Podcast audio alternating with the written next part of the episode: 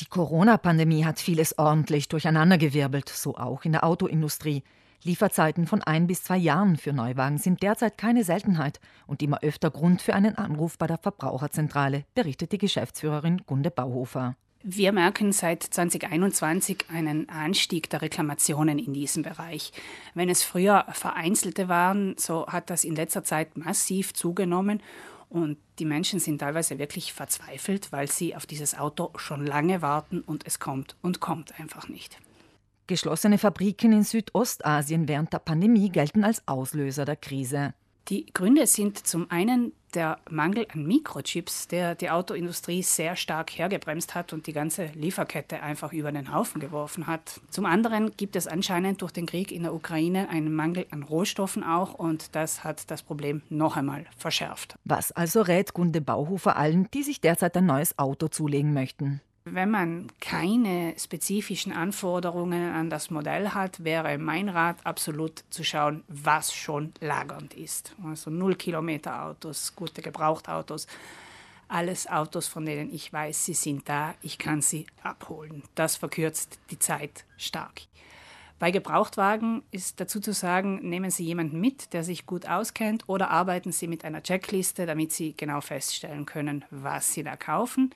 Wichtig auch zu wissen, die Lieferzeiten für Neuwagen können sehr unterschiedlich sein. Vielleicht können Sie sich kurzfristig umentscheiden, falls Sie auf Ihr Traumauto ein Jahr, auf ein anderes aber nur drei Monate warten müssen.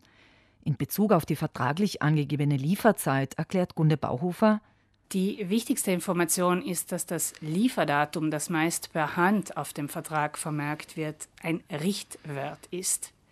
Man muss sich also wirklich die Zeit nehmen, in den Klauseln zu kontrollieren, was zu den Lieferzeiten genau festgelegt wird. Denn meistens ist in den kleingedruckten Klauseln ein viel längerer Zeitraum für die Lieferung vorgesehen als der, der vorne angegeben wurde.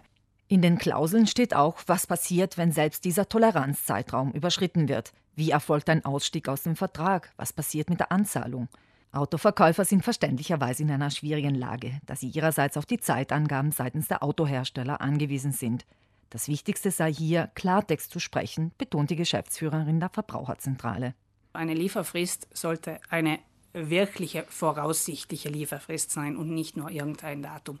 Denn es ist klar, wenn ich meinem Kunden versprochen habe, das Auto kommt in neun Monaten und es dauert dann 15, dann wird dieser Kunde, diese Kundin sehr verärgert sein mit mir. Noch unangenehmer wird es, wenn das bestellte Modell in der Zwischenzeit gar nicht mehr produziert wird. Da bleibt nur mehr ein Rücktritt vom Vertrag per Einschreiben mit Rückantwort oder mittels zertifizierter E-Mail. Wenn ich ein Angeld, also eine Caparra, bezahlt habe, dann habe ich auch noch Anrecht auf das Doppelte dieses Betrags. Wurde hingegen ein Akonto bezahlt, dann habe ich Anrecht auf die Rückgabe dieses Akonto.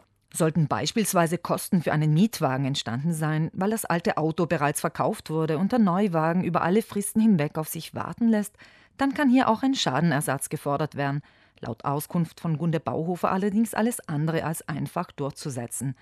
Damit es gar nicht erst so weit kommt, appelliert die Geschäftsführerin der Verbraucherzentrale. Deshalb wichtig, auch Sie als Käuferin, als Käufer fragen Sie nach, lesen Sie nach und unterschreiben Sie erst, wenn wirklich alles klar ist.